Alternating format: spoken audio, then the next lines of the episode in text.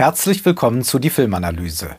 Heute mit Scream Teil 6 von Matt Battinelli Olpin und Tyler Gillette. Um die 90er Jahre zu überleben, brauchte man vor allem popkulturelles Wissen.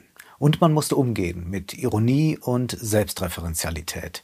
Davon zeugten die ersten drei Filme der Scream-Reihe. Wes Craven hat etwas ganz Besonderes geschaffen. Er hat den Zeitgeist auf die Leinwand gebannt und dann im vierten Teil im Jahr 2011 versuchen die Überlebenden von Woodsboro, allen voran Sidney Prescott, zu tragischen Helden zu werden, indem sie sich lösen von dieser Selbstreferenzialität. Sie versuchen diesen Simulationsloops zu entkommen, den Simulationsloops der medialen Welt. In Teil 5 wehrte man sich dann gegen Fanfiction und auch hier gab es wieder diese Momente von Traurigkeit, die immer schon in der Reihe präsent waren. Wie eigentlich ist zu leben? Diese Frage drängte trotz all der Metaebenen und sarkastischen Späße stets auf Beantwortung. Es ist reizvoll, die Filme als im Horrorgenre verkleidete Dramen zum jeweiligen Zeitgeist zu sehen.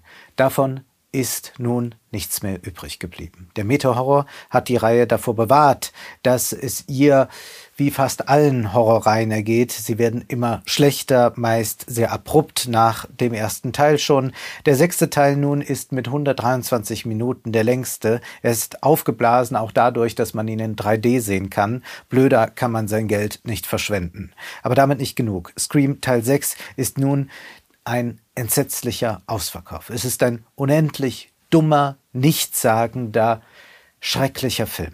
Einzig Neve Campbell wollte sich nicht verschleudern lassen, lehnte aufgrund der zu geringen Gage das Angebot ab, auch hier wieder eine Rolle, wieder die Rolle der Sidney Prescott zu übernehmen. Die Kulturindustrie die lässt eigentlich nicht viel Raum für Illusionen. Aber irgendwie war ja doch die Hoffnung da, dass vielleicht die Scream-Reihe die Kulturindustrie versteht, sie auf der Metaebene reflektiert, parodiert, dass sie aber nicht ganz von der Logik der Kulturindustrie verschluckt wird. Aber diese Hoffnung müssen wir nun auch aufgeben. Scream Teil 6 ist das Schlimmste, was man sich an einem kulturellen, an einem, einem kulturindustriellen Produkt vorstellen kann. Was wir hier erleben, ist die große Marvelisierung von Scream. Die Handlung ist banal, sie ist einfallslos, sie ist kompliziert, aber völlig völlig sinnlos. Tara, Mindy, Chad studieren nun in New York. Auch Sam ist nach Manhattan gereist. Sie möchte auch nicht länger in Woodsboro leben, vor allem weil sie dort dann auf ihre kleine Schwester aufpassen kann. In New York soll es ja doch gefährlich sein. Und so dauert es nicht lange, bis Ghostface wieder sein Unwesen treibt. Und alle könnten natürlich hinter der Killermaske stecken. Ist es jemand aus dem Freundeskreis? Ist vielleicht noch jemand aus Teil 4 oder 5 auch nach New York gezogen, um dort irgendwelche Schandtaten zu verrichten? Das sind Fragen, die gestellt werden, die uns aber völlig kalt lassen. Gail Weathers ist immerhin wieder dabei als die einzige Veteranin der Reihe. Sidney Prescott lässt sich entschuldigen, sie habe sich nun ihr Happy End verdient.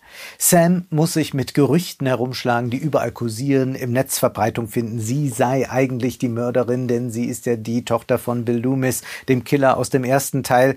Nun gibt es noch irgendwelche Filme, die nicht das Phänomen Verschwörungstheorien aufgreifen. Vermutlich gerade nicht. Das FBI kommt auch zum Einsatz, so kann Kirby aus dem vierten Teil wieder auftauchen und dann ist dann noch Police Officer Bailey, der auch familiär mit dem Freundeskreis um Sam verbandelt ist. Die Bildsprache ist in keiner Weise originell. Die Scream-Reihe war immer ein Palimpsest. Das bedeutete aber nicht Beliebigkeit, sondern durch die Bilder schimmerten die Genrevorbilder durch. Man könnte jetzt aber jede x-beliebige New York-Serie so inszenieren. Besonders albern wird es, wenn man dann auch noch versucht, ein bisschen den Joker-Film von Todd Phillips atmosphärisch zu kopieren. Das funktioniert an keiner Stelle. Der Kardinalfehler ist zweifellos aber, dass man Woodsboro verlassen hat. Und das aus drei Gründen. Einmal ergeben sich in New York riesengroße Logiklöcher. Man könnte nämlich in ganz, ganz vielen Szenen einfach mal die Polizei anrufen oder könnte einen Polizeiwagen anhalten, könnte irgendetwas tun, man könnte sich auch an die Nachbarschaft wenden. Aber all das geschieht nie und man fragt sich, warum sind die so doof und laufen Dutzende äh, Blocks irgendwie weiter, statt einfach mal jemanden zu alarmieren. Es ist nicht zum Aushalten. Also man muss das Gehirn schon völlig abgeschaltet haben, um das überhaupt noch überstehen zu können, diese ganze Dusseligkeit. Dann zweitens, muss man schon einen sehr eigenwilligen Zugang zu einer Stadt finden, die in jedem zweiten Film vorkommt. Sonst sieht alles aus wie immer und so ist es dann auch hier. Scream 6 nimmt nicht einmal, unternimmt nicht mal den Versuch, irgendetwas aus diesem New York zu machen. Und drittens muss man darüber nachdenken, warum ein Film in Woodsboro gut angesiedelt ist, warum so viele Horrorfilme in abgeschotteten Bereichen spielen, an Orten, die nicht einfach so schnell zu verlassen sind. Nun, in dieser Beschränkung des Handlungsorts, da liegt eine dramaturgische Kraft, das baut Spannung auf und man kann darin auch einen Mikrokosmos sehen. Ganz so wie Friedrich Dürrenmatt seine Dramen konzipiert hat. Denken wir an Der Besuch der alten Dame oder die Physiker. Aber hier gibt es überhaupt keinen Griff, den man hat, um mit New York zurechtzukommen. Es wird auch völlig verschenkt, wenn man mal ein bisschen etwas spürt, dass man in dieser Stadt ist. Man fährt zum Beispiel U-Bahn und dann trägt da an Halloween nicht einer die Ghostface-Maske, sondern ganz viele plötzlich. Was wäre denn, wenn es nicht nur einen, zwei, drei Täter gäbe, sondern sehr viel mehr? Was, wenn eine Personalisierung gar nicht mehr möglich ist? Wenn alle Ghostface sind? Man könnte das Genre neu erfinden und möglicherweise auch an seine Grenze damit führen. Man könnte tatsächlich etwas über die Viralität von Internettrends sagen, gerade weil davon zunehmend die Kinos ja betroffen sind, wenn sich dort über TikTok irgendwelche Leute zusammenrotten, um dann alles zu verwüsten. Es ist ein Exzess der Gewalt. Es folgt der Aufmerksamkeitsökonomie und die Viralität im Sinne von Ansteckung, wo der Urheber nicht mehr ganz klar ist oder es einfach keinen gibt. Das könnte man mit dieser Ghostface-Maske wunderbar zeigen. Damit könnte die klassische Whodunit-Struktur der Scream-Reihe obsolet werden. Aber dieser Film ist im Gegensatz zu den Vorgängern überhaupt nicht auf der Höhe der Zeit. Allerdings ist er dennoch unfreiwillig Ausdruck unserer Zeit.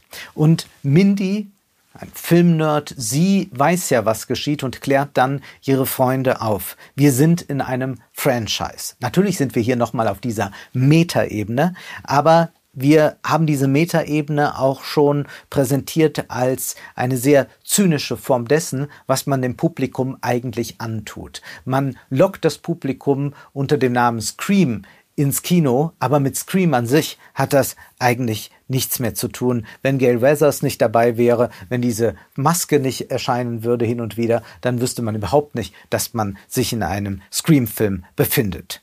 Und was ist nun die Logik eines Franchise? Nun, Mindy sagt, es muss größer sein, es muss mehr Überraschungen bieten, mehr Gewalt. Dazu gibt es auch noch gleich etwas zu sagen.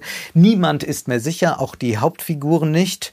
Und worum geht es eigentlich dann? Mindy sagt, um geistiges Eigentum zu pushen. Natürlich, es gibt lauter Rechteinhaber an der Scream-Reihe und die können weiter damit verdienen. Ja, das ist alles sehr transparent gemacht und alle Figuren können dem geopfert werden, damit das Franchise weiterleben kann. Wir kennen das nicht nicht zuletzt von Marvel, vor allem auch die Schauspieler sind ja dann völlig austauschbar.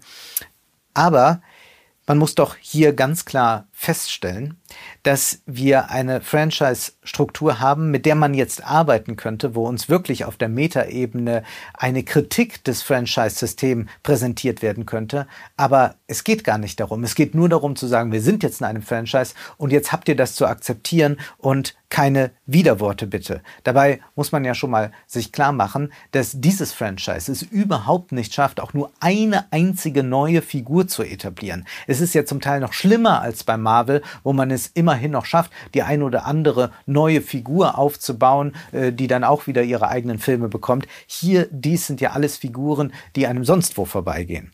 Es ist reinster Zynismus, ein Zynismus aber, der hier artikuliert wird, den wir durchaus von den Marvel-Filmen kennen, aus Ant-Man and the Wasp, Quantum Mania, wo uns auch am Ende gesagt wird, eigentlich ist es auch egal, was da vorgefallen ist. Oder denken wir an den Zynismus aus Deadpool, wo auch vor allem eigentlich der Zuschauer mit irgendetwas abgefüttert wird und er soll es fressen.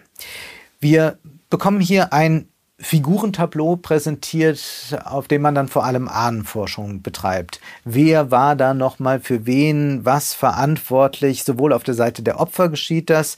Wird Sam es schaffen, ihre kleine Schwester dann auch zu einer Therapie zu bewegen? Das ist der eigentliche Grundkonflikt dieses Films. Und auf der Täterseite geht es auch nicht mehr um ein mediales Spektakel, um wild gewordene Filmnerds, sondern eigentlich wollen sich nur noch Familienmitglieder rächen.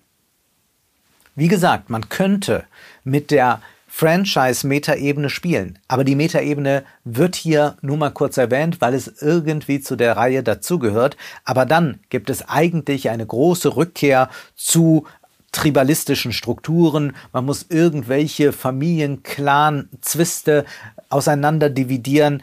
Wir befinden uns da im Prinzip irgendwo zwischen Black Panther und Avatar. Insofern bildet der Film den Zeitgeist ab aber in dem Scream sich diesem Zeitgeist unterwirft. Und wie bei jedem Franchise üblich, besteht die Hälfte des Films aus Erklärungen. In langwierigen Dialogen müssen die Figuren im Namen der Macher das dramaturgische Kartenhaus irgendwie vor dem Einsturz bewahren. Und wie bei Marvel steigen selbst die Fans kaum noch durch, was da eigentlich geschieht. Es ist ja auch unerheblich. Es geht um grelle Effekte um der Effekte willen. Und dann mündet das alles in eine bösartige Rache. Es ist nicht wie in den frühen Scream-Filmen, wo es schon noch darum geht, dass die Opfer in irgendeiner Weise äh, sich selbst behaupten wollen als Subjekte, sondern hier geht es nur noch um eine Form der Rache, bei der man sich am Ende fragt, wer ist eigentlich gut oder böse? Eigentlich sind die Seiten doch schon längst ein paar Mal vertauscht. Was geschieht hier aber noch? Es ist gleichzeitig eine Musealisierung zu beobachten. Denn das Finale spielt in einem Scream-Museum. Dort sind alle Vorgängerfilme versammelt. Da hat jemand die Ghostface-Masken aller Killer zuvor gesammelt, in Vitrinen aufbewahrt. Mit dieser Musealisierung aber, die wir erleben, wo dann diese Schlacht stattfindet, ist die Reihe zugleich zu Grabe getragen. Die Leinwand wird zu einer mit schmierigen Fingern betatschten Vitrine.